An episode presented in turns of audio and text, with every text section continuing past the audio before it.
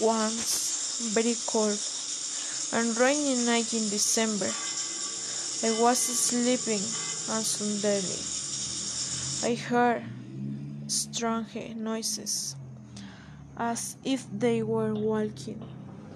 Then I woke up and I saw a black shadow and said, It's his mom. For a moment I kept looking. I heard and sighed. It is not suddenly. I turned around and got scared because it was not my mother. Consequently, I fell asleep suddenly. I feel a sick in my hand that gave my chills, which finally scared me so much that I fell asleep.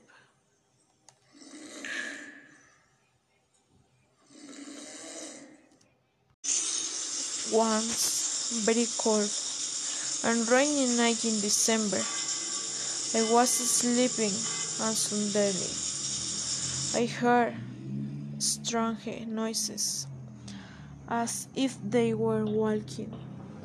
Then I woke eh, up and I saw a black shadow and said, It's his mom. For a moment I kept looking. I heard and sighed.